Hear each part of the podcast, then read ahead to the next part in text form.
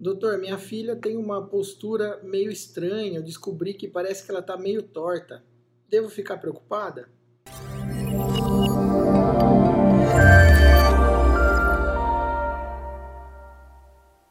Pessoal, essa é uma dúvida que acontece muito frequentemente no meu consultório. Os pais trazem os filhos naquela idade ali da pré-adolescência, adolescência, início da puberdade, uh, com queixas posturais.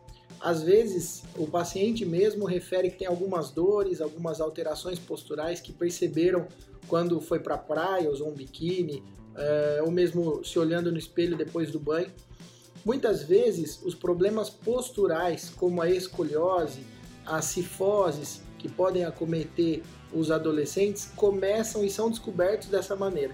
Então, eu, eu elaborei um e-book a respeito da escoliose especificamente, mas que tem algumas dicas que podem ajudar você que é pai a prestar mais atenção se o seu filho tem alguma alteração postural que deve ser preocupante ou se isso faz parte da fase de vida que ele está vivendo.